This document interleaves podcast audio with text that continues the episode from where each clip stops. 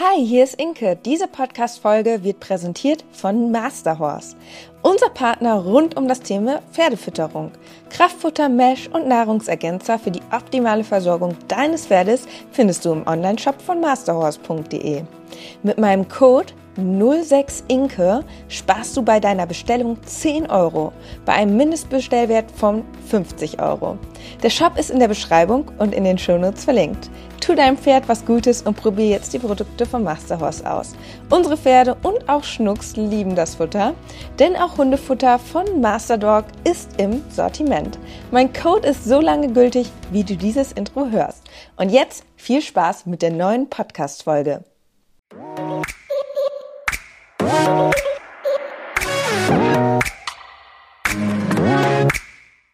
Gepflegter Reitsport, der Pferdepodcast.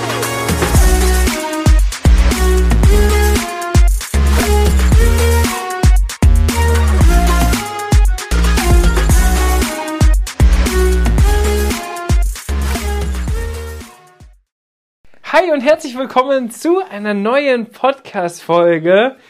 Heute sind wir ganz spät dran, aber wir haben wieder Sonntag. Inke ist auch wieder am Start und heute haben wir ein ganz besonderes Thema mitgebracht.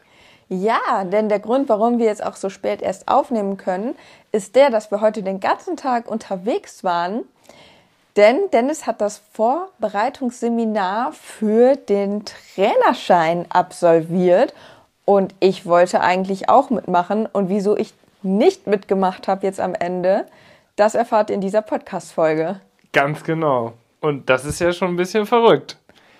Es ist 19.38 Uhr. Das bedeutet, wir sind gerade erst vom Stall nach Hause gekommen und waren heute Morgen, ich war heute Morgen teilweise, ich war heute Morgen schon um 6 Uhr am Stall und habe Samurai schon geritten.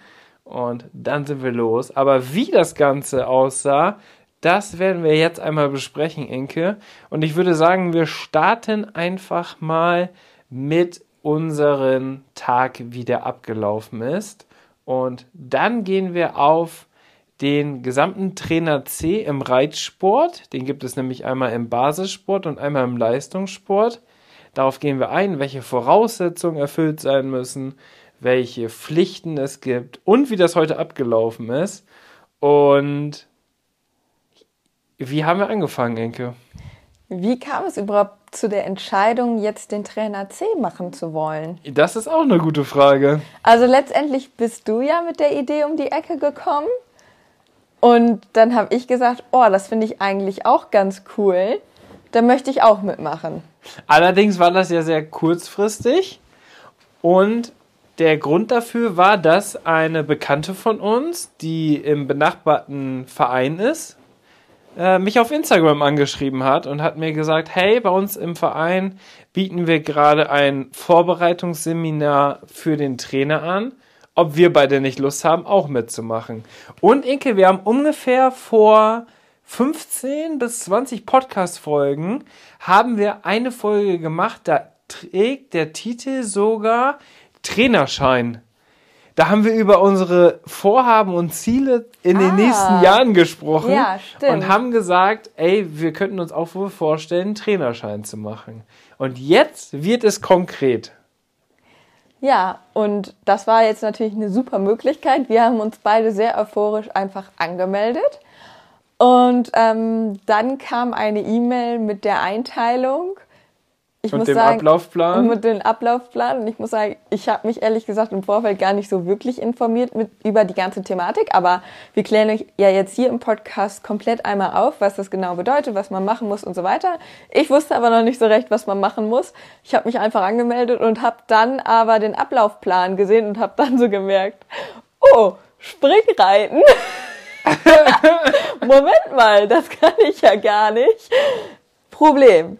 Also ähm, tatsächlich ist es so, dass man für diesen Trainer C in der Prüfung ähm, Springen und Dressur reiten muss und Geländereiten sogar auch noch, also Geländespringen. Und ich habe halt so gedacht, ich so, ja, das wird man ja auch irgendwie wohl dressurspezifisch äh, machen können. Und in diesem Vorbe also es war jetzt ein Vorbereitungsseminar und ich habe dann gedacht, in diesem Vorbereitungsseminar kann man das sicherlich ansprechen, da kann man da bestimmt irgendwie einen Lösungsweg finden. So, so denke ich dann ja immer, ne? Und ähm, ja, habe dann aber gesehen, dass in diesem Vorbereitungsseminar schon ähm, vorgeritten werden muss mit mhm. den eigenen Pferden und dass sowohl Springen als Dressur vorgeritten werden muss. Und ja, dann habe ich halt auch so direkt gesagt, ich so, hm, okay, wenn ich jetzt wirklich springen muss und es da habe dann da hingeschrieben, habe nachgefragt, ob es nicht auch eine Alternative gibt, das dressurspezifisch zu machen. Aber bisher gibt es das noch nicht. Das heißt, ähm, eventuell wird es das bald irgendwann mal geben, weil sich das mittlerweile ja auch im Reitsport so ein bisschen verändert hat. Ne? Also es war ja früher viel mehr so, dass man beides gemacht hat. Ja. Dass man die Pferde auch viel vielfältiger ausgebildet hat. Und eigentlich ist das ja auch so der Grundsatz der FN, aber mittlerweile ist es ja schon so, dass man alleine durch die Pferdezucht sich ja schon oft irgendwie ähm, schnell mit den Pferden auch spezialisiert und gar nicht mehr groß in andere Sparten reingeht, was andererseits auch irgendwie schade ist, so, aber bei mir ist es ja genau der Fall. Ich bin halt, irgendwie hat sich das auch so durch die Pferde immer ergeben, dass ich halt dann eher Dressur geritten bin. Ich muss aber auch, auch ganz ehrlich sagen, ich bin halt, was das Springen angeht, komplett äh, talentfrei. Und mein Talent liegt halt eher in der Dressur so. Und, und, du interessierst dich natürlich auch ja, nicht so dafür. Ne? Also das ist auch so du hast halt keine Leidenschaft weder für Gelände noch für Springreiten. Und das macht es natürlich auch nochmal schwieriger. Aber bevor wir da jetzt darauf eingehen, Inke, würde ich sagen, gehe ich gleich einmal die Voraussetzungen durch. Mhm. Denn am Ende hast du dafür, dass du ja eigentlich schon im M-Niveau in der Dressur unterwegs bist, nicht einmal die Voraussetzungen für diesen Trainerschein erfüllt. Und ja, das ist spannend. Das ist wirklich spannend. Also, was ich, genau? Ich wollte nur noch mal sagen, Dressur und Talent wollte ich jetzt nicht so mich als mega talentmäßig darstellen, aber mir fällt die Dressur einfach leichter. Das war immer schon meins. Eher als das Springen. Im Springen bin ich halt wirklich talentfrei. In der Dressur habe ich halt wenigstens noch eine Chance. Das, ja, ja, kann man so sagen. Aber ist ja auch nicht schlimm. Darum geht es ja. Und genau aus diesem Grund wurden ja auch die Reitabzeichen verändert. Früher gab es ja nur das, glaube ich, kleine und große mhm. Hufabzeichen oder wie hieß das? Oder Reitabzeichen? Ja, ja früher gab es ein anderes System. Da gab es diese Hufeisen, das waren quasi Vorabzeichen. Mhm. Ähm, ah, nee, irgendwas mit Silber, ne? Silbernes Abzeichen? Ja, ich weiß nicht, ob wie das jetzt. Das wurde alles mal umbenannt. Ich weiß nicht, ob das jetzt immer noch goldenes, silbernes Reitabzeichen und so heißt.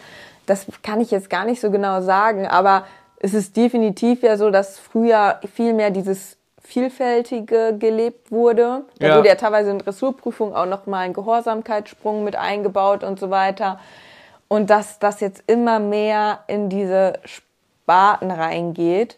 Wobei ich glaube, dass die FN halt, wie eben schon mal erwähnt, schon immer sehr bemüht ist, dass man eben alles irgendwie auch ein bisschen kann. Ne?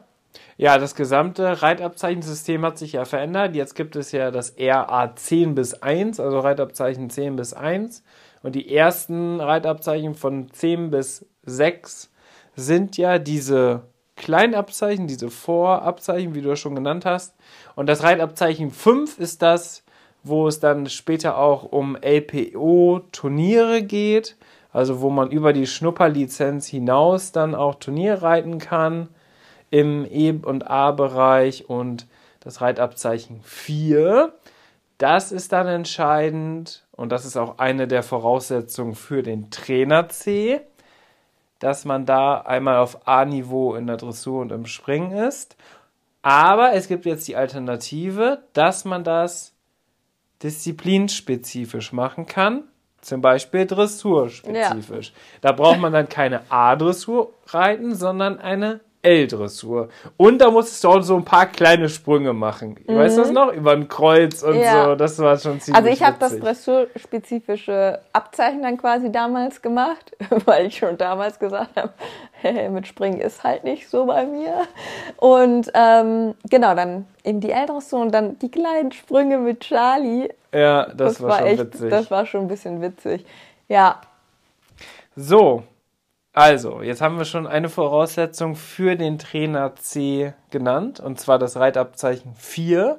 Und aktuell ist es so, dass es nicht spezifisch sein darf, sondern es muss das Klassische sein, was ich habe, sodass du sowohl in der L als also in der L-Dressur als auch im L-Springen starten darfst, mhm. startberechtigt bist. Und das Vorbereitungsseminar ist auch Pflicht für alle Bewerber des Trainer Cs. Das heißt, das ist auch eine Voraussetzung. Neben dem Reitabzeichen 4 muss man das Vorbereitungsseminar gemacht haben. Ich habe auch am Anfang gedacht, das ist heute nur so ein so ein Schnuppertag, wo man so ein bisschen äh, den theoretischen Hintergrund bekommt und dann ungefähr einschätzen kann, okay, was kommt auf einem zu. Ich wusste auch nicht, dass das jetzt wirklich auch ums aktive Reiten heute schon geht. Aber das ist natürlich dann auch trotz alledem richtig spannend heute gewesen, so dass wir ja auch eine coole ein cooles Thema jetzt für den Podcast haben.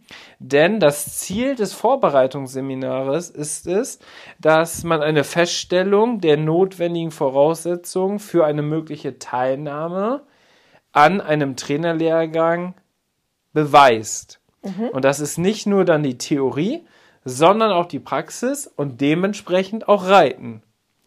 Und die Beratung um den Lehrgang eines Trainer Cs ist natürlich auch nochmal wichtig, dass man auch genau weiß, welche Anforderungen es gibt und wie das Ganze abläuft und was für einen Umfang das hat, über was für einen Zeitraum das funktioniert, ob das zentral ist. Also wir haben das jetzt in Weser Ems gemacht.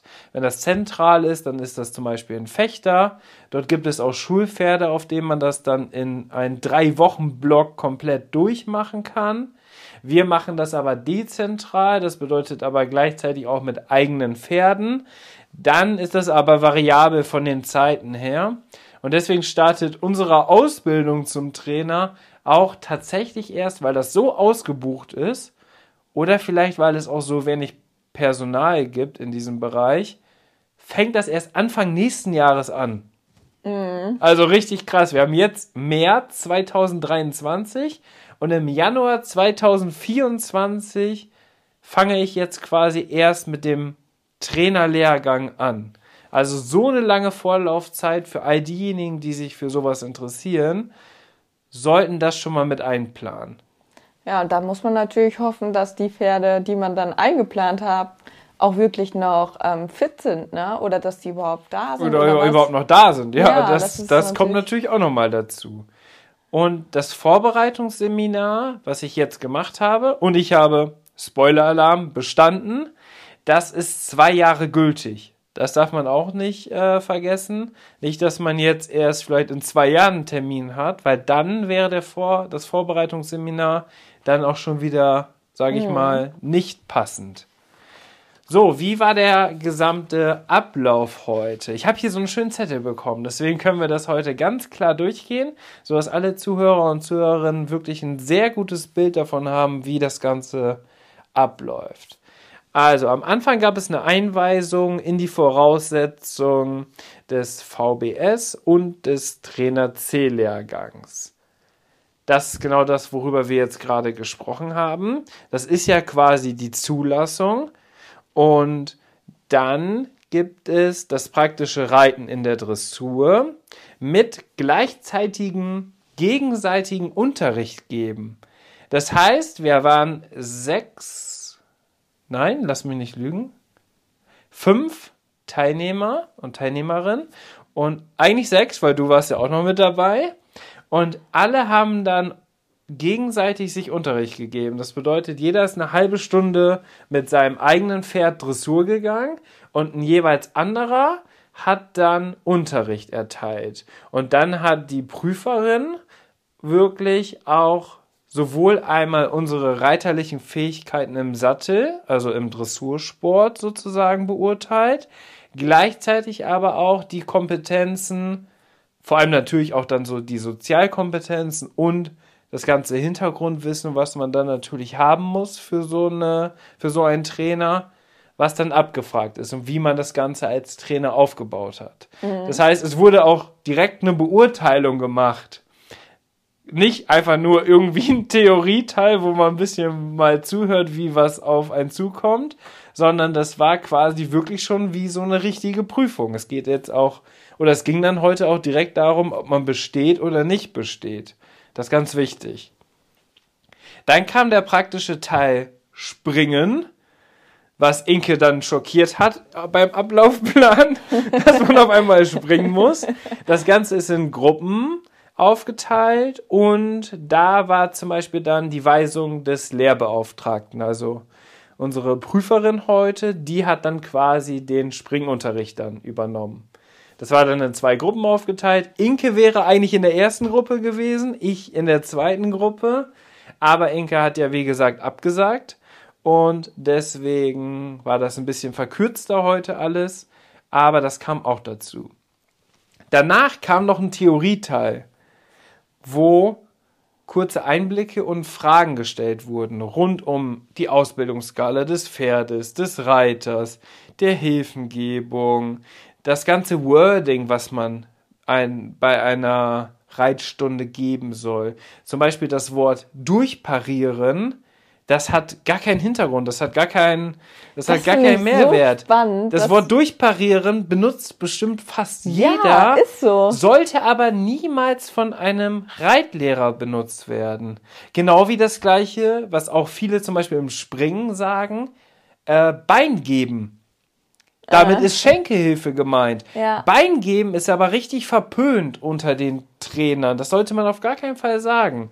Also durchparieren oder Bein geben, sowas sollte man auf gar keinen Fall sagen. Das heißt, da wurde dann auch richtig drauf geachtet, dass man das, und man sag ich mal, sehr klassisch und auch sehr lehrbuchreich macht damit man auch mal die, den, die Hintergrundinformation dazu hat. Das fand ich super spannend. Genau, und man soll auch so vermeiden, so zu sagen, schön so oder irgendwie. Oder das Wort gut. Oder gut. Ganz viele sagen natürlich so, du machst jetzt einen Übergang und man sagt gut. Gut bedeutet aber in der Fachsprache 8,0. War der Übergang vom Galopp im Trab jetzt wirklich eine 8,0? Oder war der nur ziemlich gut, also im 7er Notenbereich, oder vielleicht nur befriedigend im 6er Bereich? Wenn du jetzt aber deinen Reitschülern natürlich sagst, ja, das war jetzt befriedigend, dann denken die so, oh Gott, bin ich schlecht. Mhm. Aber gut ist eigentlich immer, was diesen Maßstab angeht, viel zu übertrieben. Finde ich auch mega spannend. Das heißt, man muss auch oder man sollte auch dann als Trainer auf dieses Wording achten, dass man da wirklich auch mit den Fachbegriffen arbeitet. Trotz alledem soll es natürlich für die Schüler und Schülerinnen verständlich sein am Ende. Aber das sind so Kleinigkeiten, worauf man achten sollte. Und das fand ich natürlich auch aus meiner Sicht dann super spannend, weil das natürlich ganz neue Sachen sind, wo man so im ersten Moment ja, gar nicht drüber nachdenkt. Ja, im ersten Moment auch überhaupt nicht drüber nachgedacht, dass auch die Wortwahl dass es da so No-Gos gibt und so. Ja. Sehr interessant. Ja, und dann gab es eine Nachbesprechung mit möglichen Fragen. Da haben wir noch ein paar Fragen gestellt und haben Feedback bekommen. Also wie wir unser, wie wir selber geritten sind, aber auch vor allem, wie wir dann Unterricht erteilt haben. Das war natürlich auch sehr, sehr spannend. Und dann haben wir einen Teil für die Zulassung erfüllt und durch diesen Nachweis dann bestanden. Denn für die Zulassung eines Trainer Cs sind einige Dinge vonnöten. Das ist nicht nur das Vorbereitungsseminar und auch nicht nur das Reitabzeichen 4, sondern was auch noch dazu kommt, was aber höchstwahrscheinlich die meisten sowieso haben, ist eine Mitgliedschaft in einen eingetragenen Reitverein. Dann die Vollendung des 18. Lebensjahres, das heißt volljährig. Alternativ geht es auch schon mit 16, wenn du vorher einen Assistenztrainerschein schon gemacht hast. Mhm. Das ist was, was auch viele Jugendliche machen oder was vor allem da angeboten wird, damit man schon mal so ein bisschen, damit die Jugend schon mal so ein bisschen reinschnuppern kann in das Leben eines Reitlehrers. Das heißt, man kann dann Reitlehrern, zum Beispiel im Verein, wirklich bei einer Unterrichtseinheit mit Pferde fertig machen und so weiter unterstützen. Also es ist eine ganz coole Möglichkeit eigentlich von der FN, dass sowas angeboten wird, damit vielleicht, wenn du jetzt zum Beispiel auch noch nicht selber die, das Reitabzeichen 4 hast oder die Leistung erfüllen kannst, was das Reiten angeht, kannst du trotzdem schon mal einen Trainerassistenten vorweg machen, wo du schon viele Sachen mitbekommst. Mhm. Eigentlich eine coole Sache, ne? Ja. Und dann ist nämlich, nämlich auch die Möglichkeit, das ist auch die einzige Ausnahme dann, dass man mit 16 oder mit 17 den Trainerschein schon machen kann. Wenn man den Assistenztrainer vorher schon mal gemacht mhm. hat. Dann ist der Besitz, und das haben die aller, allerwenigsten, eines Longierabzeichens. Das musst du dann ja auch noch machen. Wichtig. Das Longierabzeichen 5, ganz genau gesagt. Das ist auch somit das erste Longierabzeichen, was man machen kann. Also darauf folgend wird der Schwierigkeitsgrad immer weiter erhöht, genau eigentlich wie bei den normalen Reitabzeichen. Aber das Basis Longierabzeichen 5 sozusagen ist auch Teil der Zulassung für den Trainer C. Nachweis eines ersten Hilfekurses gehört ebenfalls dazu. Ist ja auch wichtig, denn es kann zu einem Reitunfall kommen. Die Unfallverhütung ist ein ganz großes Thema. Da sollte man sowieso immer darauf achten. Das wird auch häufig leider vernachlässigt. Ja. Aber auch die Auszubildenden und auch die Ausbilder, die Prüfer und so weiter, die sind da sehr stark hinterher, dass immer die Unfallverhütung extrem wichtig ist. Dass zum Beispiel so, das sind so banale Sachen wie, wenn du die Möglichkeit hast, das Hallentor zu schließen, schließ unbedingt das Hallentor. Oder wenn du draußen auf dem Platz reitest und du kannst die Tür zu machen. Also wenn ein Zaun drum ist. Mhm. Mach unbedingt den Zaun drum. Weil wenn jetzt ein Pferd, wenn jetzt einer runterfällt und das Pferd läuft raus und läuft im schlimmsten Fall auf die Straße und verursacht einen Unfall, das ist halt richtig, richtig krass. So, und diese Sachen kann man ja leicht verhindern. Aber mhm. darauf sollte man immer wieder hinweisen. Und auch wenn es irgendwie nervig sein sollte, am Ende hilft das. Also sollte man das unbedingt machen.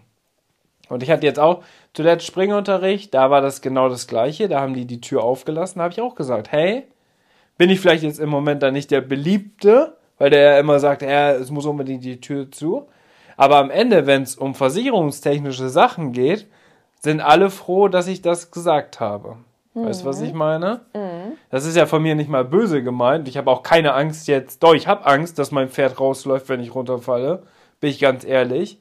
Trotz alledem will ich damit nicht nur mich selber schützen und das Pferd, sondern alle Teilnehmer in der Unterrichtsstunde plus auch den Reitlehrer, damit der keine Probleme bekommt.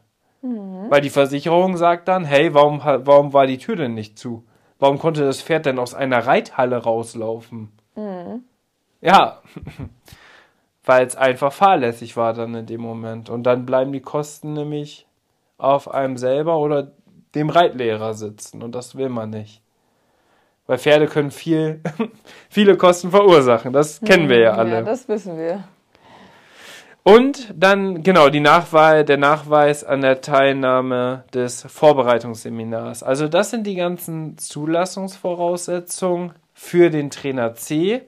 Und da kommt Inke jetzt ins Spiel. Mitglied im Freitverein, check. 18, check. Führungszeugnis, das nicht länger als ein halbes Jahr ist, kann man einfach beantragen. Dauert aber drei, vier Wochen. Kostete bei mir, weil ich brauchte das auch für meine Hundetrainerausbildung, kostet 13 Euro.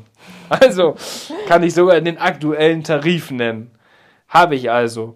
Allerdings darf das nicht älter als ein halbes Jahr sein. Da ich erst nächstes Jahr jetzt den Trainerschein mache, muss ich also das nochmal wieder neu beantragen.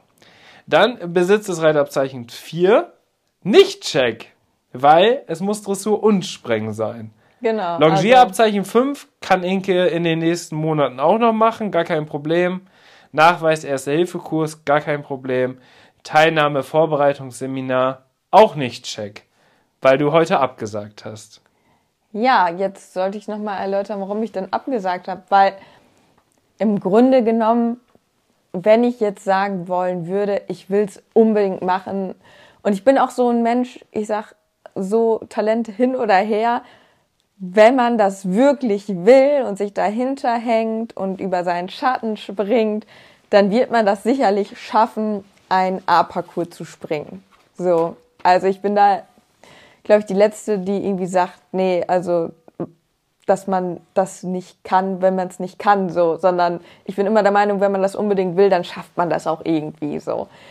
Deswegen gehe ich davon aus, wenn ich das unbedingt wollen würde, würde ich das vielleicht mit Ach und Krach auch schaffen. Aber ich habe mich jetzt bewusst dagegen entschieden, weil ich ganz ehrlich sagen muss, dass mir erstens das Springen halt auch keine Freude bereitet. Das heißt, es ist für mich einfach auch wirklich, ja, also es wäre für mich ähm, wirklich auch eine Überwindung, das zu machen. Aber ich habe auch persönlich nicht das Interesse daran, das zu machen, weil, wie gesagt, ich möchte halt eigentlich nicht Springreiten. Und klar, um jetzt den Schein zu kriegen, könnte man das halt auf Ach und Krach machen. Aber ja. ich, ich weiß nicht, ich bin mittlerweile irgendwie in so einem Alter, sage ich mal so, wo man so ein bisschen auch weiß, was man will im Leben. Und ich weiß halt, ich will Dressur reiten und nicht Springreiten. Und deswegen ist es für mich so, würde ich halt viel lieber meine Zeit und Energie jetzt dafür nutzen, um mich dann vielleicht eher noch ähm, zum Beispiel in der klassischen Dressurausbildung weiterzubilden oder auch in der Handarbeit weiterzubilden, da noch Lehrgänge zu machen, als jetzt mich da im Springen noch reinzuhängen, weil das ist das, was mich interessiert, wo ich Spaß daran habe, wo ich Freude daran habe, ähm, wo ich auch ähm, einfach Interesse habe, daran zu lernen und zu wachsen. Und deswegen habe ich für mich entschieden, nee, ganz ehrlich, jetzt das so zu machen, um diesen Schein zu kriegen, das, das wird mich am Ende nicht glücklich machen, sondern dann investiere ich lieber die Zeit und äh, bilde mich bei den Sachen weiter, auf die ich wirklich auch ähm, Lust und äh, wo ich auch Interesse dran habe äh, und mich auch persönlich mehr sehe. Aber welche Möglichkeiten hättest du jetzt? Das haben wir natürlich auch nachgefragt und auch von der Prüferin, ähm, der habe ich natürlich dann auch die Situation geschildert. Und für sie war es ganz klar, dass es da irgendwie auch vielleicht eine Regelwerksänderung geben muss, weil jetzt jemand, der auf so hohem Niveau reitet, der so ambitioniert ist, der eigentlich ja auch noch in Anführungsstrichen jung ist, und noch viele Jahre die Trainertätigkeit ausüben kann und wir sowieso in Deutschland da einen absoluten, sage ich mal, Fachkräftemangel haben, mhm. wäre es unglaublich schade, wenn eine Person, die bis M-Dressur selber reitet, keinen Unterricht auf beispielsweise jetzt A-Niveau geben kann in der Dressur. Ja. Ohne, also kann Enke aber dann halt nur ohne Lizenz, was ja dann auch nicht gewünscht und auch nicht unbedingt gemacht werden sollte. Gleichzeitig ist das aber leider der Regelfall, dass ganz viele auch ohne einen Trainerschein Unterricht geben. Ne? Das heißt, das ist so eine sehr, sehr große Grauzone, sag ich mal. Und Inkes Möglichkeit wäre jetzt, und du kannst ja gleich sagen, ob das für dich in Frage kommen würde, ist es jetzt, das Reitabzeichen 4 nachzuholen. Du brauchst allerdings nicht das komplette Reitabzeichen neu mhm. machen, sondern nur den Springteil. Das heißt, du könntest dich jetzt, da wo gerade eine Reitabzeichenprüfung oder ein Lehrgang angeboten wird, kannst du dich anmelden, nur für den Springteil. Das heißt, du müsstest im Endeffekt nur ein paar, ich denke mal, Theoriefragen rund um das Springen beantworten und den A-Parcours absolvieren. Dann wärst du wieder zugelassen und könntest das machen. Aber auch in der Trainer C-Ausbildung, da gehen wir nämlich jetzt gleich auf die Inhalte ein, musst du ja auch wieder springen. Und auch sogar Gelände springen. Mhm. Das heißt, es ist ja nicht nur damit getan, dass du jetzt das Reitabzeichen 4 nachgeholt hast, sondern das kommt auch noch dazu. Also ich muss ganz Warte, es gibt noch ja. zwei weitere Varianten, dann kannst du darauf antworten. Ja. Die zweite Variante ist, du lässt dich krank schreiben. Das heißt, du holst dir einen Attest vom Arzt, dass du aufgrund körperlicher Einschränkungen, Verletzungen etc. nicht springen kannst oder darfst. Diese Möglichkeit gibt es noch. Mhm. Was man natürlich auch nicht machen möchte, weil du kannst es ja theoretisch körperlich. Ähm, und die dritte Möglichkeit ist, wir sehen uns erst in 20 Jahren wieder beziehungsweise ab 50 darf man das. Jetzt ist natürlich auch die Frage, okay, warum muss man ab 50 dann nicht mehr springen? Hängt das nur jetzt mit dem Alter zusammen? Aber was sagt, warum darf jetzt ein 49-Jähriger nicht eine Trainerausbildung machen, wenn er gerade da richtig Lust drauf hat? weil der noch ein Jahr zu jung ist. Das ist ja auch ein bisschen komisch, oder? Ja gut, irgendwo muss man natürlich immer eine Grenze setzen, sag ich mal so. Und klar, wenn man natürlich in so einem höheren Alter, würde ich das jetzt auch, finde ich, ist das auch schon körperlich eine hohe Beanspruchung, was da dann von einem verlangt wird. Auf der einen Seite finde ich es gut, dass, sage ich mal, auch das anspruchsvoll ist, so dass nicht jeder Trainer werden kann. Ähm, ich habe persönlich so ein bisschen die Hoffnung, und das war ja auch, sag ich mal, die Hoffnung jetzt von der Seminarsleiterin, dass es mit der Zeit eine ähm, dressurbezogene Trainermöglichkeit geben wird. Ja. Und das ist persönlich so meine Hoffnung, weil klar, also ich muss sagen, so ein A-Parcours, okay, ne? das würde ich vielleicht dann auch gut schaffen noch so, aber ja, das man wäre muss mit nachher auch machbar, noch, auf jeden Fall. Man muss nachher auch noch über ähm, Geländehindernisse springen. Und da muss ich schon sagen, da habe ich schon Respekt vor. Ja, kann ich verstehen. Weil ich bin halt sonst, also ich bin halt, weiß nicht, ich bin, ich springe halt nie. So, ich springe halt einfach nie. Und dann muss ich dann auch noch über Geländehindernisse springen. Das ist halt so. Ach, ja, das ist für mich einfach, muss ich ganz ehrlich sagen, da habe ich dann auch einfach Respekt vor so. Und das ist halt für mich dann schon eine Schwelle, weiß ich nicht, so. Ja, aber du bist ja so eindeutig jetzt in deinen, in deinen Ansichten, wenn man jetzt das einmal in, in der Zukunft betrachtet. Wenn du jetzt einen Trainerschein hast, würdest du ja niemals Springunterricht geben. Ja. Und niemals Geländeunterricht ja. geben. Das ist ja komplett ausgeschlossen. Genau, das ist halt, das ist auch genau das Ding, das ich halt dabei sehe. Ich würde das halt nur machen, damit ich das, den Schein kriege. Aber ich würde niemals nachher Springunterricht oder Geländeunterricht geben. Niemals. Und deswegen müsste auf den Trainerschein dann stehen, dressurspezifisch. Ja. Weil dann wäre es ja so, dass du auch nur die Lizenz dafür hast, Dressurunterricht zu geben. Aber damit hättest du ja deinen Wunsch und das, was du ja eigentlich gerne angestrebt hast, auch erfüllt. Klar muss ein Dressurpferd auch für eine gute Ausbildung, für eine vielseitige Ausbildung über Stangen gehen, mal ein paar Sprünge machen, um einfach vielseitig gut ausgebildet zu sein. Aber es geht nicht um ein A-Parcours springen. Das ist nochmal was anderes, als wenn du jetzt Trappstangen oder ein paar Cavalettis aufbaust. Das ist einfach so. Und da geht es vielleicht dann auch ein bisschen ums Prinzip. Und deswegen kann ich deine Ansicht schon verstehen. Ich glaube, viele Zuhörer und Zuhörerinnen sagen, hey Inke, stell dich doch nicht so an, du kannst ja wohl eben da mit Ludo so ein A-Parcours durchreiten.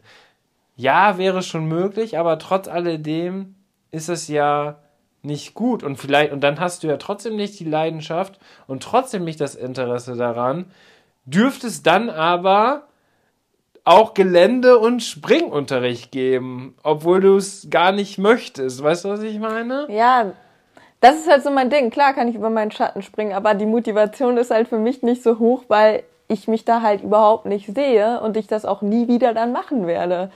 Boah, also das ist auf jeden Fall ein sehr kontroverses Thema wieder. Ja. Nehmt da gerne Stellung und schickt uns gerne eure Meinung dazu. Ja, Würde mich sehr halt, interessieren. Ich verstehe diesen Ansatz mit der vielfältigen Ausbildung und dass man, ja, da, das ist halt auch einfach der gesamte Ansatz der FN und dann verstehe ich das auch voll, dass das verlangt wird.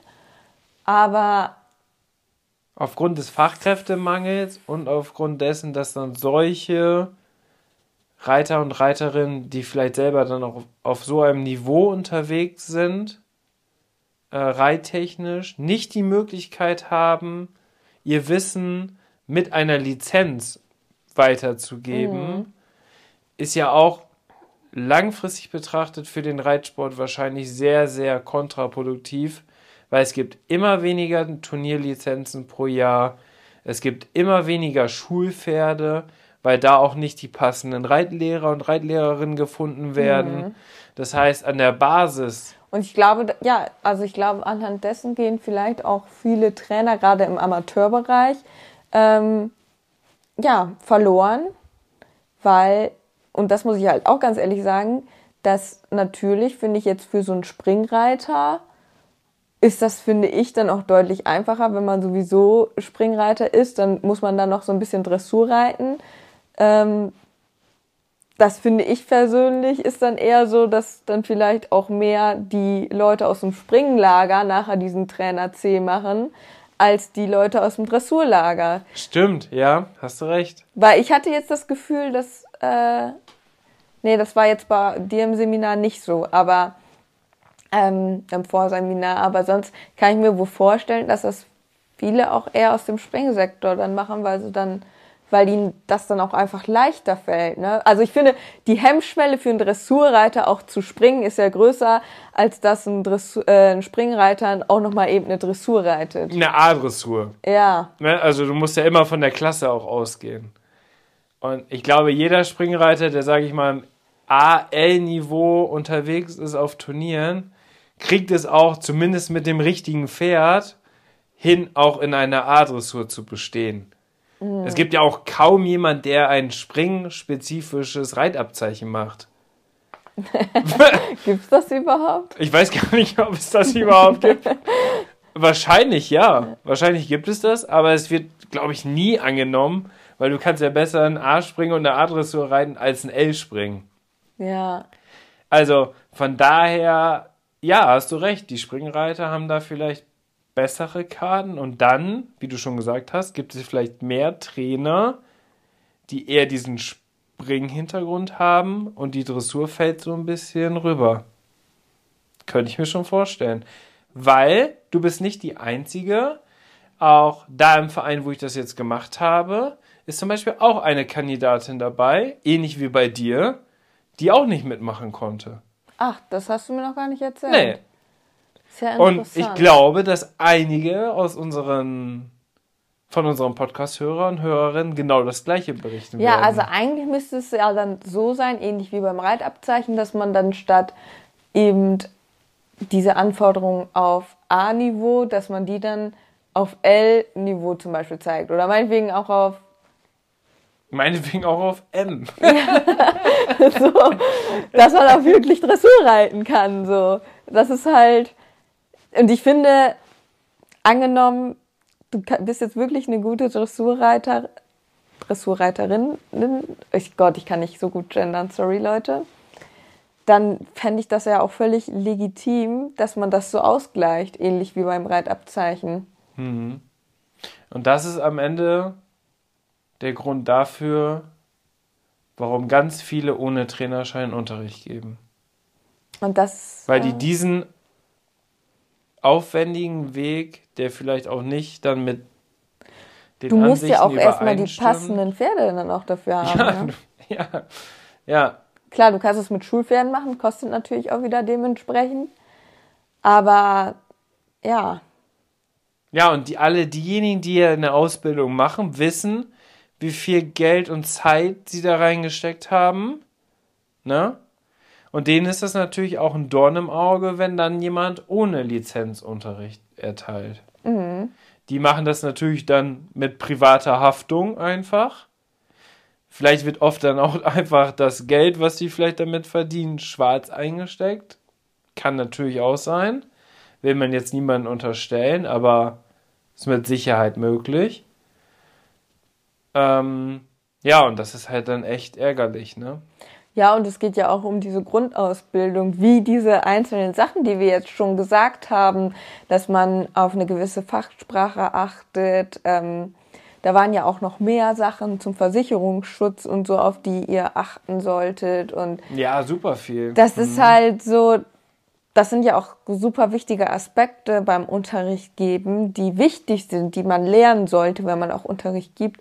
Und es ist ja irgendwie schade, dass ja man doch da dann so stark aussiebt, die Leute. Ähm, ja. Also ich für mich habe jetzt entschieden, dass ich das dann nicht machen werde mit dem Trainerschein, bis es hoffentlich eine andere Möglichkeit gibt. Oder du 50 bist. Aber nichtsdestotrotz kann ich mir trotzdem auch vorstellen, Unterricht zu geben. Ja. Dann, ähm, ne, dann muss man halt mit privater Haftung arbeiten. Aber ja, da müsste ich mich auch noch mal informieren, ob es da vielleicht irgendwie dann auch etwas gibt, was die Reitschüler oder so unterschreiben können oder ob man da nicht trotzdem irgendwie eine Versicherung abschließen kann.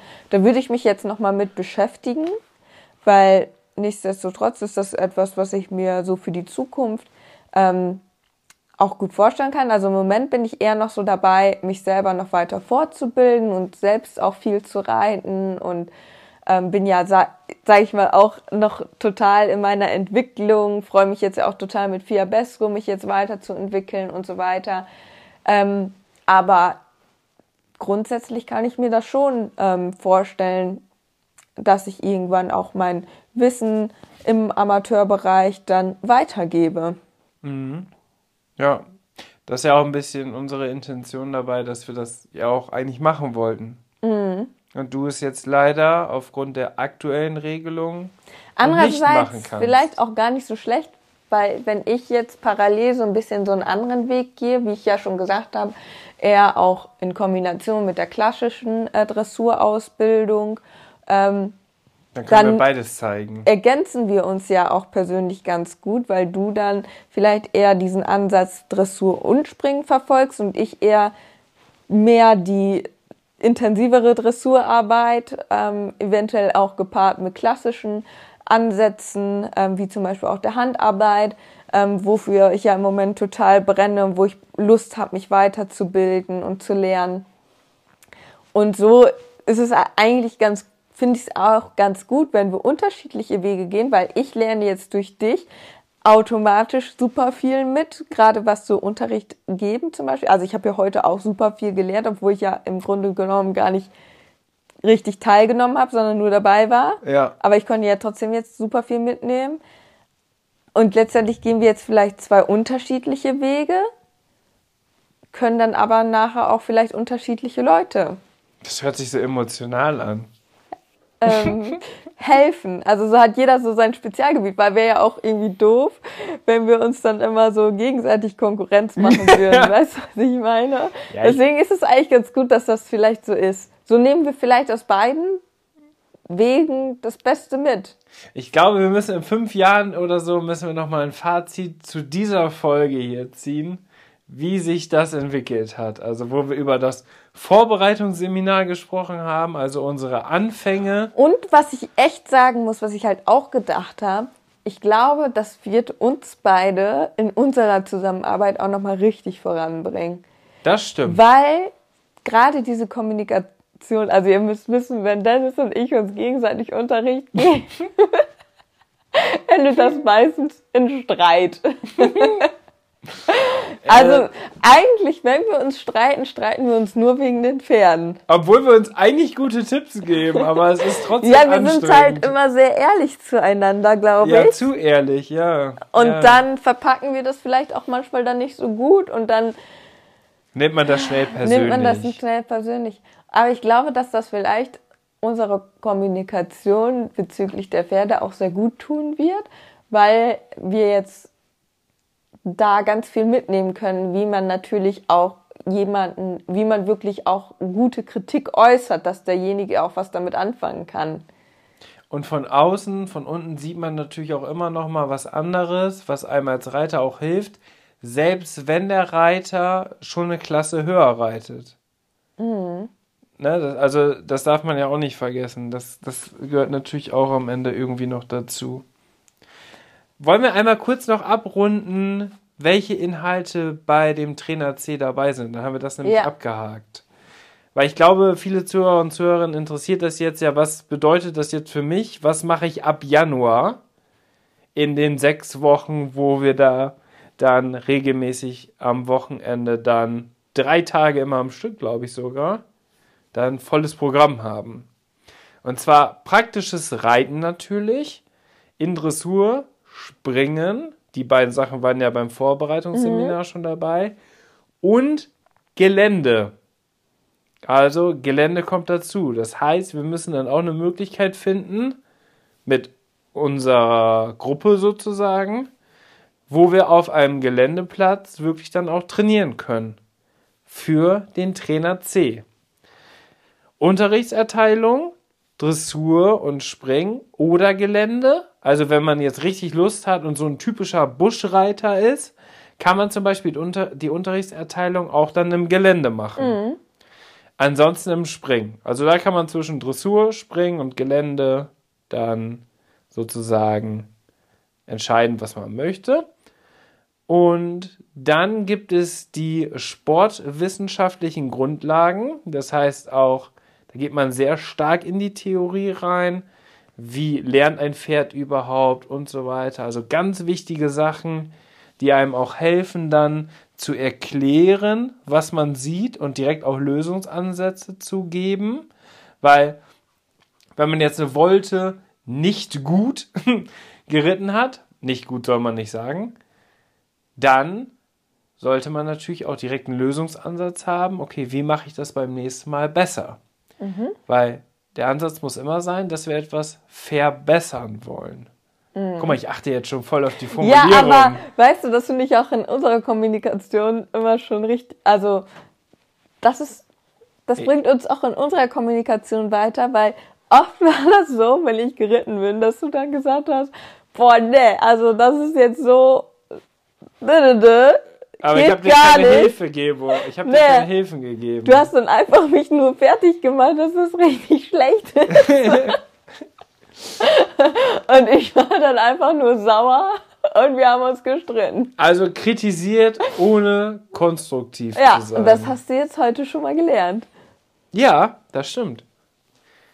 Ich mache aber gleich ein kurzes Fazit zum heutigen Tag. Auf jeden Fall gehört dann dazu natürlich die Reitlehre. Das kennt man ja auch schon in kleinen Teilen, zum Beispiel bei den Reitabzeichenprüfungen.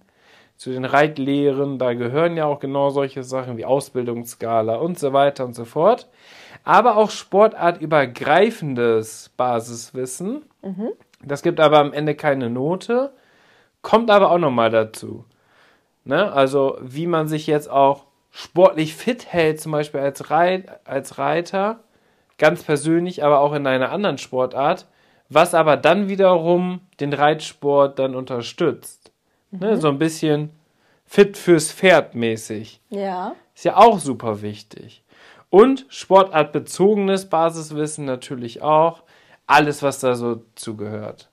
Wenn es jetzt auch um Ausrüstungsgegenstände geht, was ist in der LPO und in der APO relevant, wo finde ich das, welche Sachen sind zulässig, welche nicht und so weiter und so fort. Da muss man natürlich auch über ein fundiertes und allumwissendes äh, Wissen verfügen, dass man auch immer dann eine Lösung oder eine Antwort hat. Oder zumindest, wenn man es jetzt nicht auswendig weiß, ist auch ganz wichtig, dann aber weiß, wo man es nachschlagen kann. Wenn es jetzt um Ausrüstungsgegenstände geht. Die, welche sind zum Beispiel in der L-Dressur erlaubt und welche nicht. Beinschutz zum Beispiel. Und dann ist es so, dass man Noten bekommt fürs praktische Reiten in der Dressur, Spring- und geländemäßigen Ausbildung gibt es jeweils eine Note. Dann gibt es in der Unterrichtserteilung bei den sportwissenschaftlichen Grundlagen eine Note, bei der Unterrichtserteilung Dressur eine Note und bei der Unterrichtserteilung Spring oder Gelände. Da kann man ja wählen. Bei der Vermittlung der Reitlehre mündlich in Reflexion beim Reiten.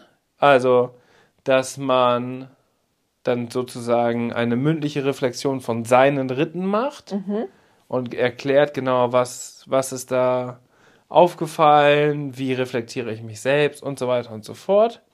Und natürlich sportartbezogenes Basiswissen. Dort gibt es sowas wie Organisation, Sport, Umwelt und Sicherheit. Mit Sicherheit ist auch Unfallverhütung gemeint.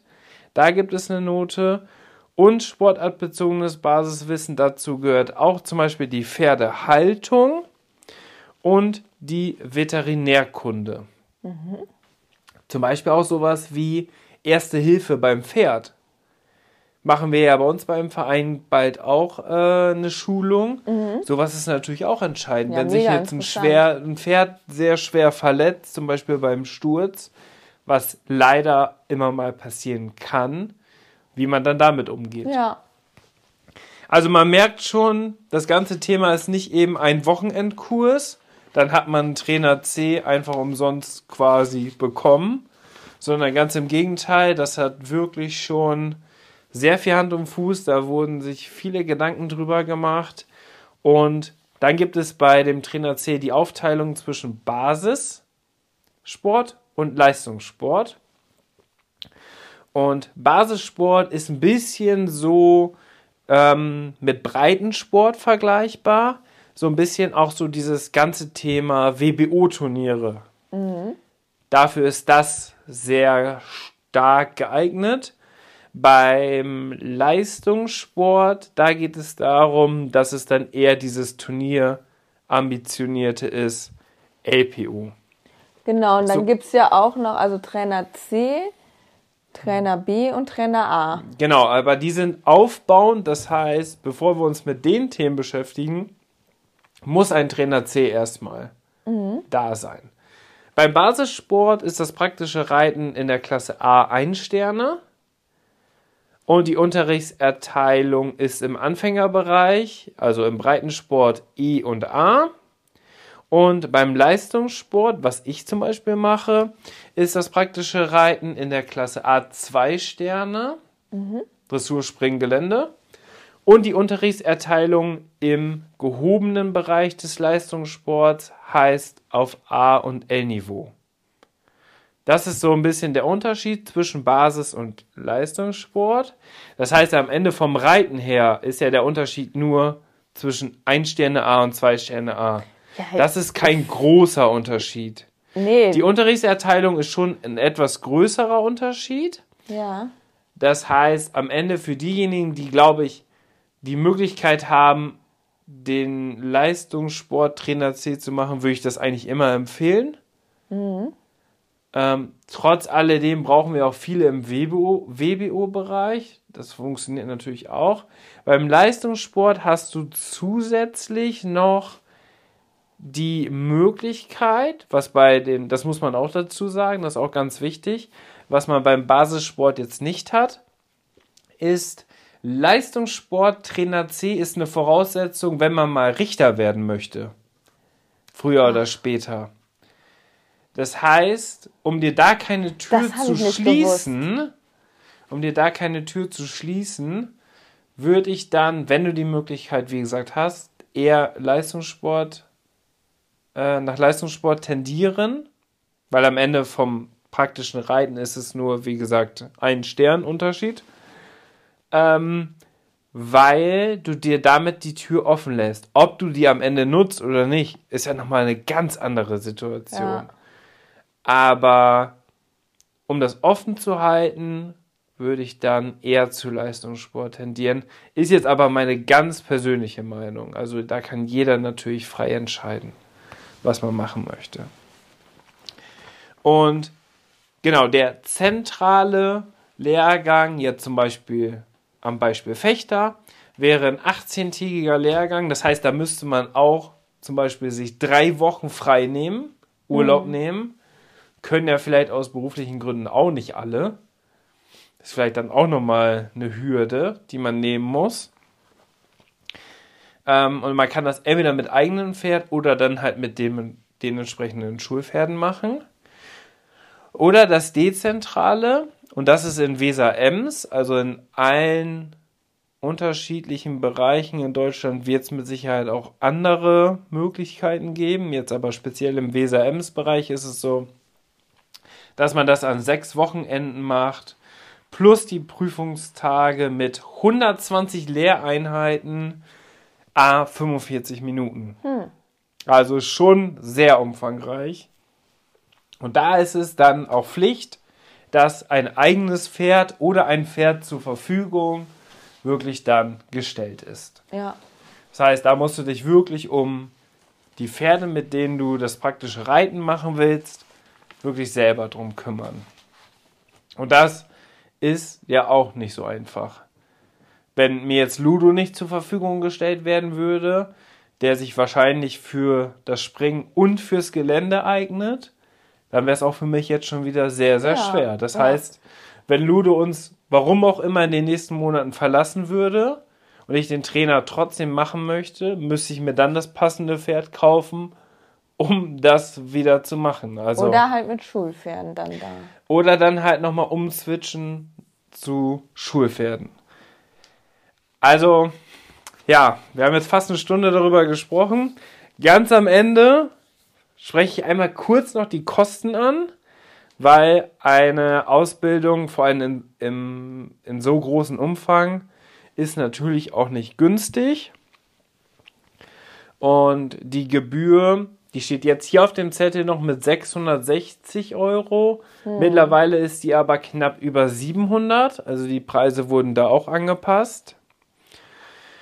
Und die Prüfungsgebühr ist nochmal 95 Euro, eine Schulpferdenutzung pro Tag, das sind ja 18 Tage, sind nochmal 10 Euro, das heißt 180 Euro, wenn man das jetzt auf den Schulpferden zum Beispiel machen würde. Kommen noch oben drauf. Die Einstallung, wenn du jetzt dein eigenes Pferd mitbringst, ist nochmal 12 Euro. Und die Gebühr fürs Zeugnis, für den, fürs Trainerschild und für die Trainerlizenz nochmal 50 Euro. Heißt, unterm Strich ist das ganze Thema ja auch nicht unbedingt günstig. Ja, mhm. günstig kann man wohl sagen. Gleichzeitig muss man ja dann noch überlegen, wie viele Stunden Unterricht muss ich geben, damit sich erst einmal meine Ausbildung refinanziert hat. Hm. Weißt du, was ich meine? Ja. Ne? Also wenn du jetzt am Ende roundabout und du hast vielleicht noch die ganzen Fahrtkosten und mit deinem Pferd und so weiter und so fort. Ja, würde ich wenn, sagen, das ist ja fast günstiger, jetzt doch das Schulpferd zu nehmen, ne? Wenn, ja, wenn du roundabout 1000 äh, Euro einkalkulierst und machst dann für äh, 20 Euro Unterricht am Ende, dann musst du schon mal 50 Unterrichtseinheiten ausführen, damit du die 1000 Euro gedeckt hast, aber Du musst natürlich auch die Einnahmen versteuern. Das heißt, eigentlich sogar doppelt so viele Unterrichtsstunden geben, dass du erst einmal 100 Unterrichtsstunden geben musst, damit deine Ausbildung refinanziert ist. Und dann verdienst du den allerersten Cent an deine Trainertätigkeit. Mhm. Und jetzt kann man sich ja nochmal die Frage stellen, warum es einige Trainer gibt, die keine Lizenz haben und die einfach so Unterricht geben. Ja. Und im Bar bezahlen. ja, gut, ich finde, das ist jetzt nochmal ein, ein anderes Paar Schuh, Schuhe, äh, ob man dann Steuer hinterzieht oder ja, eine Trainerlizenz da hat. Da brauchen wir, also glaube ich, nicht drüber reden. Nicht, aber äh, das, also, ne, Trotz alledem muss man ja sowas wie die Kosten jetzt auch mit einkalkulieren. Und wie mhm. gesagt, 100 Unterrichtsstunden, das ist ja schon viel, bis du erstmal ins Plus kommst. Ja, ja. Also der wirtschaftliche Faktor ist dann natürlich auch gegeben. Wenn du natürlich dann langfristig über mehrere Jahre Unterricht gibst, dann ist das natürlich auch schnell wieder raus. Gar keine Frage. Mhm. Und wenn du nicht nur 20 Euro für eine Unterrichtseinheit nimmst, sondern mehr, dann hast, bist du natürlich auch viel schneller im Plusbereich, sage ich mal. Das sind eigentlich so die gesammelten Informationen, die für den Trainer C benötigt sind, also Zulassung, Ablauf, Inhalt und dass es sehr lange dauert, bis es jetzt letztendlich für mich auch startet. Interesting. Also. Und das ist schon crazy, ne? Finde ich schon super spannend, sich jetzt damit zu beschäftigen. Und ich finde es auch gut, dass die Anforderungen jetzt auch nicht so super leicht sind, sondern ich finde, es ist doch schon auch anspruchsvoll. Finde ich aber auch gut. Ich wünsche mir natürlich für die Zukunft, dass man es dressurspezifisch machen kann. Natürlich dann auch anspruchsvoll in der Dressur, keine Frage. Weil das soll natürlich schon auch irgendwo dieser Schwierigkeitsgrad soll auch erhalten bleiben, weil ich finde schon, als Reitlehrer muss man sich natürlich auch irgendwo erstmal beweisen. Ja. In meinen Augen. Und ähm, doch mit so einer Trainer äh, C-Lizenz kann man sagen, da hat man sich auf jeden Fall bewiesen. Und ja, also hoffentlich wird es das vielleicht auch bald für die Dressur geben. Ähm, wenn nicht, werde ich meinen eigenen Weg gehen ähm, und gucken, dass ich zum Beispiel das Geld, was ich mir jetzt da spare, wirklich in die ähm, weitere Ausbildung in den Bereich, in, auf den ich mich auch spezialisieren möchte, stecke. Weil es ist halt auch so, ich schätze mal, dass ich in der, klar würde ich in der Dressur jetzt, denke ich, schon auch dadurch was dazulernen. Aber dieser ganze Springteil, das ist halt für mich einfach nicht das, was ich will. so, das ist halt, wo ich jetzt auch gerade nochmal die Kosten gehört habe, habe ich mir halt auch so gedacht, ich so, ja, ja, ne, das ist am Ende dann ja auch viel Geld. Ja. Also ich wollte jetzt hier mit dem Podcast ganz offen mit der Thematik sein. Deswegen am Ende haben wir das jetzt auch nochmal durchgerechnet, wann sich das erstmal aus finanzieller Sicht ja. lohnt. Das gehört einfach dazu. Trotzdem finde ich den Trainerschein richtig cool und ich habe auch richtig Bock, den zu machen. Und wenn man zum Beispiel mit einem Reitverein zusammenarbeitet, gibt es da auch noch Zuschüsse. Da kann man teilweise bis zu 500 Euro Ausbildungsgeld sogar wieder zurückholen. Also da kann man sich auch noch mal weitergehend informieren. Das muss ich auch ergänzend noch dazu sagen. Und dann haben wir, glaube ich, jetzt kompakt in einer Stunde, Inke, alle wichtigen Informationen zusammengefasst. Dein Fazit ist ja ganz klar, du interessierst dich nicht für den Springsport und das ist nicht deine Leidenschaft, sondern Dressur.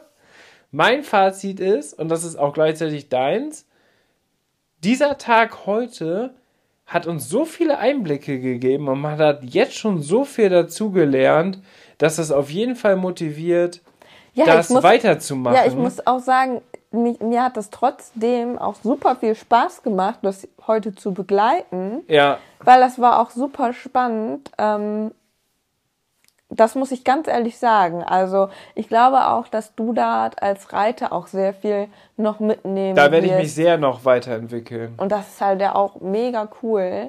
Also es ist für die persönliche Entwicklung toll, äh, für die reiterliche Entwicklung ähm, auch mega. Und natürlich nachher hast du die Trainerlizenz, die Möglichkeit, äh, Unterricht zu geben. Das, warum, das ist natürlich auch die Motivation dahinter. Aber ich glaube, man hat da auch, wie gesagt, diese anderen beiden Aspekte, die spielen da ja auch noch mit rein, ähm, weshalb man da auch sagen kann, ey, das ist eigentlich echt eine Sache, die auch richtig Spaß machen kann, ne? Ja, vor allen Dingen, wenn man, so wie du, auch Springreiten kann. ja, bei Inke fehlt einfach nur das Dressurspezifische. Dann wäre es perfekt. Ja. Schade. Okay, jetzt müssen wir die Podcast-Folge mit etwas Freudigen abschließen. Denn wir haben ja ein Gewinnspiel letzte Woche ins Leben gerufen und das möchten wir jetzt natürlich auch gerne auflösen. Einige von euch haben die Teilnahmebedingungen richtig verstanden, einige leider noch nicht so ganz. Also es ist ja so, dass ihr uns eine Bestellbestätigung bei unserem Partner Fundis Reitsport zuschickt, wie ihr mit unserem Code etwas bestellt habt und damit seid ihr dann für die Woche im Lostopf, also von Sonntag bis Sonntag. Genau. Und einige von euch haben das gemacht, andere haben es nicht ganz verstanden. Eine hat zum Beispiel uns eine Fundis-Bestellung aus Februar zugeschickt, aber da gab es ja unseren Code noch gar nicht. Das ist somit also nicht gegeben. Und einfach ein Screenshot vom Warenkorb ist auch nicht zulässig, weil damit ist das Produkt ja noch gar nicht bestellt. Also ich kann jetzt ja auch einfach was in den Warenkorb legen, setze den Code in Leobo da drauf und spare dann. Ah, dann aber ist die Bestellbestätigung wirklich. Eine Bestellbestätigung wäre ja schon sinnvoll, weil man das sonst natürlich, man will da niemandem jetzt was unterstellen, aber sonst schon wieder so ein bisschen ausnutzen könnte. Und es wäre ja schade, wenn am Ende so jemand betrogen hat und etwas gewinnt und jemand anderes, der sich wirklich ein neues Produkt gekauft hat und gleichzeitig uns damit unterstützt, dann nicht gewinnen kann. Weißt du, was ich meine? Genau. Unser Ziel ist es ja, dass es auf jeden Fall fair abläuft. Genau. Und wir, vielleicht sollten wir das nochmal erwähnen. Also Hintergrund ist der, dass Fundis unser Partner ist und wir einen Code haben und zwar in Leobo. Damit spart ihr 10% auf das gesamte Sortiment und 5% auf den Sale-Bereich.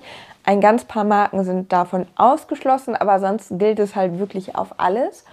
Und der Hintergrund, dass wir gesagt haben, wir möchten gerne ein Gewinnspiel ins Leben rufen oder das auch wöchentlich ins Leben rufen, ist der, dass unser Keller mit Produkten platzt, weil wir ja durch die ganzen Kooperationen und so super viele Produkte mal zugeschickt bekommen. Und ich habe mich halt schon immer gefragt, was mache ich jetzt mit den Sachen, weil es ist halt einfach viel zu viel. Und ich habe auf Instagram auch häufig gesehen, dass Kolleginnen das ähm, verlost haben. Aber ich muss sagen, dass ich mittlerweile halt nicht mehr so ein Fan von diesen Instagram-Gewinnspielen bin, weil da oft auch so ein bisschen Gewinnspieltourismus ähm, betrieben wird und dann vielleicht nur gefolgt oder ähm, teilgenommen wird, ähm, um an dem Gewinnspiel teilzunehmen, aber gar nicht, weil man vielleicht jetzt treuer Follower ist. Und eigentlich möchte ich, also im Grunde genommen hat man eigentlich nicht viel von dem Gewinnspiel. Das war früher mal so, dass man dadurch auch vielleicht mal ein paar Follower noch dazu gewonnen hat, aber heutzutage lohnt sich das eigentlich nicht mehr. Und ich finde es immer super schade, oder es war in der Vergangenheit auch so, dass dann oft eine Person weil ich das auch fair ausgelost habe, oft eine Person gewonnen hat, die ja, wo ich genau wusste, oh, die ist jetzt nur wegen dem Gewinnspiel, hat die mitgemacht und es ist eigentlich gar keine treue Followerin. Und das hat mich dann immer so ein bisschen geärgert, weil eigentlich wollte ich das ja gerne, dass das meine Follower gewinnen. Und ja, deswegen haben wir uns halt gedacht, dass es ganz schön wäre, hier über den Podcast die Sachen aus meinem Keller zu verlosen oder unserem Keller, weil die Leute, die bis zum Ende jetzt zugehört haben, haben, sind ganz sicherlich nicht hier wegen dem Gewinnspiel, sondern weil sie gerne unseren Podcast hören. Und das finde ich ist irgendwie eine schöne Sache. Da würde ich mich total freuen, wenn ich diese Leute beschenken kann. Ähm, und da sende ich super gerne was raus. Und da war so die Idee, dass wenn ihr mit unserem Code bestellt und das zuschickt, dann ähm, verlosen wir unter diesen Bestellungen immer etwas aus dem Keller und ähm, letzte Woche war es eine Ehe Stockholm Schabracke, wo Dennis gleich auch den Gewinner verkündet und das würden wir jetzt auch gerne weiter fortführen in dieser Woche und diese Woche würden wir dann eine Schockemülle Sports Schabracke und passende Fliegenohren dazu verlosen. Fliegenohren. Heißt es eigentlich Fliegenohren oder Fliegenmütze? Fliegenmütze, Fliegen, äh, man kann glaube ich beides sagen. Und ihr dürft euch sogar aussuchen, ob Springen oder Dressur. Wie gesagt, ähm, das sind Sachen aus unserer Kooperation, die sind in der Regel äh, mal für ein Fotoshooting drauf gewesen, so. Also es ist jetzt nicht mal original verpackt, aber die Sachen wurden vielleicht ein, zwei Mal benutzt, so. Ja, die sind quasi neu. Ja. Und ähm, das könnt ihr in der nächsten Woche gewinnen. Wer hat denn die Ehe Stockholm-Schabracke gewonnen? Das darfst du jetzt verkünden dadurch, dass ja die Teilnahmebedingungen so sind, dass die mir bei Instagram schreiben, ich heiße da Dennis-Uvelius, ist es ja so, dass sie auch mit ihren Instagram-Namen antworten. Deswegen sage ich jetzt einfach mal den Vornamen und den Instagram-Namen. von der jeweiligen Person, die diese Woche gewonnen hat. Und das ist Miss Urlaub. Herzlichen Glückwunsch. Ines heißt du. Ines, du hast die Ehe Stockholm Schabracke gewonnen. Schreib mir bitte bei Instagram deine Anschrift, wo wir die Ehe Stockholm Schabracke hinschicken sollen. Und das bedeutet gleichzeitig, ab sofort gilt quasi die neue Gewinnspielwoche, wo es jetzt die Schockemühle Sportschabracke mit der passenden Ohren, Ohrenmütze, wollte ich jetzt sagen, Ohrenmütze gibt zu gewinnen. Schreibt uns wieder oder schreibt mir vor allem wieder bei Instagram, wenn ihr teilnehmen möchtet. Und die Gewinnchance ist natürlich sehr, sehr hoch, da jetzt am Ende nicht viele mitmachen, weil man muss sich jetzt erstmal eine Stunde unser Gequatsche anhören. und dann Das machen die wenigsten. und dann braucht man, das machen nur ein paar wenige tausend. Und dann brauchen noch, äh, da braucht man vielleicht noch in der Woche zufällig was für seinen eigenen Stall, für sein Pferd oder für sich selbst als Reiter und möchte gerade bestellen. Und bei Fundis, wie gesagt, gibt es ja alles von den neuen Kollektionen bis hin zu Stallbedarf, auch so Pferdedeckenhalter und Sattelhalter und so. Also richtig Ja, und da coole gibt's Sachen. halt auch Oder Spielzeug in der Pferdebox. Und es gibt auch eine Hundeabteilung. Ganz wichtig Ja. für alle Hundehalter. Und die haben halt auch echt coole Marken, muss man ja wirklich auch sagen. Ja, ist echt alles dabei. Deswegen, da sind 10% halt auch schon ziemlich cool. Auf jedes Produkt, ne? Ich glaube, die Gewinnerin hat sich doch auch ein Castcam gekauft. Yo, die hat Und sich richtig, So ein richtig Castcam gespaßt. und da dann 10% noch drauf. Ist schon nicht schlecht. Ist schon cool. Auf jeden Fall herzlichen Glückwunsch, Ines und Inke. Krass, dass wir heute die Podcast-Folge noch aufgenommen haben, nach so einem langen Tag. Ich war, also ich bin um halb fünf Aber ich, aufgestanden. ich habe gesagt, wir müssen das jetzt durchziehen, weil wir haben das versprochen und wir haben auch gesagt, wir lösen das Gewinnspiel aus und ähm, deswegen, da muss man es auch einfach mal durchziehen so. Und wir ziehen das jetzt auch durch. Sonntags wird jetzt immer aufgenommen. Deswegen gehe ich jetzt schnell in den Schnitt. Schnitt bedeutet, ich packe das Intro davor, Abfahrt und vielen Dank, dass ihr wieder dabei wart. Abonniert gerne unseren Podcast, dann bekommt ihr auch direkt die Benachrichtigung. Dann werdet ihr immer sehen, wann der am Sonntag online geht. Genau. Und schreibt uns gerne auf Insta at leobo oder dennis.ovelius. Unterstrich. Unterstrich. Dennis, da hast dich ja umgenannt. Ähm, Ich hieß mal in Leobu. Ja, seitdem wird oft spekuliert, ob wir überhaupt noch zusammen sind. Ach so. Ist ja auch schon über zehn Jahre. Aber schreibt uns gerne mal eure Meinung ähm, zum Trainer C, ob ihr das auch cool oder begrüßen würde, wenn man sowas dressurspezifisch machen könnte oder ihr sagt, nee, ganz ehrlich, man sollte auch springen können und, du sollst dich nicht so und ich anstellen. sollte nicht unterrichten, weil wenn man schon nicht springen will, dann hat man dazu auch keine Berechtigung. So. Weil könnt ihr offen und ehrlich eure Meinung ähm, schreiben, was ihr darüber denkt. Vielleicht habt ihr ja da auch ein ähnliches Problem wie ich als elendige Dressurreiterin. Ja, Das war's, Inke. das war's. Wir hören und sehen uns nicht. Wir hören uns in der nächsten Podcast-Folge. Bis dahin. Ciao. Ach, Inke, wir haben übrigens, das war, glaube ich, die 98. Podcast-Folge. Das bedeutet, wir sind fast bei der 100. Ich glaube, es gibt einige Zuhörer und Zuhörerinnen, die wissen noch, was das bedeutet. Aber egal. Tschüss. Ciao.